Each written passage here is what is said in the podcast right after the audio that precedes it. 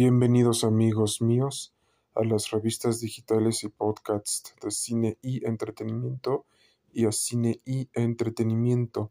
El tema de hoy relacionaremos junto con el derecho desde el punto de vista de cine y el derecho en general a la Capitana Marvel y al universo cinematográfico de Marvel con el derecho y junto con The Marvels.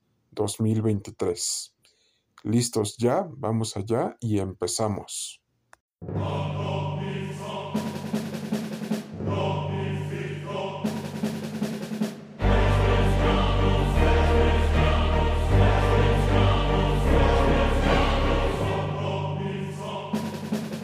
toda nuestra comunidad y sociedad cinematográfica y sociedad comiquera, les comentamos que la relación de Capitana Marvel con el derecho internacional público y privado nos habla acerca de las injusticias que existen en el universo y que especialmente debe de haber un orden en todo el universo y multiverso de Marvel, ya que si no existe este orden, estamos viviendo ante una completa anarquía total en donde hay caos, anarquía y desorden y no se respeta el Estado de Derecho.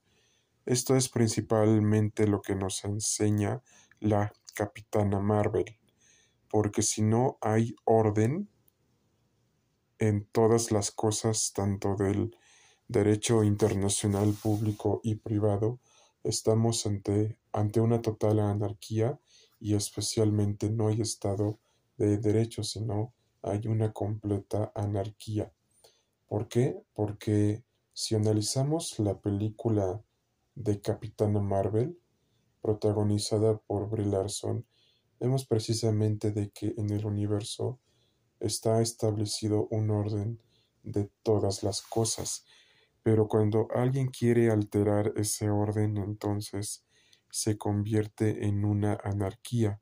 Y en The Marvels 2023 veremos exactamente eso, la relación del derecho internacional público y privado junto con el universo, junto con el universo en general y del multiverso cinematográfico de Marvel, en donde vemos que si estas personas, los Kree, alteran el orden que se estableció, entonces se vive en una completa anarquía y si pisotean los derechos fundamentales de las minorías, como por ejemplo los scrolls, entonces estamos ante una anarquía total y principalmente el Estado de Derecho queda en segundo plano, en donde reina el caos, el desorden y no hay paz y ni siquiera estabilidad. Nada más hay caos y anarquía. Y esto es principalmente lo que nos comenta la Capitana Marvel, junto con su relación del derecho internacional público y privado, junto con The Marvels 2023, que la veremos próximamente en noviembre del presente año 2023.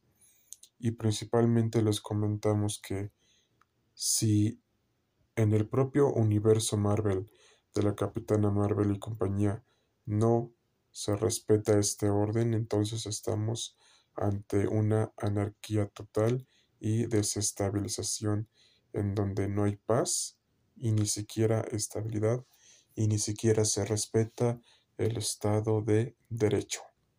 Y de, nuestra parte ha sido todo amigos míos.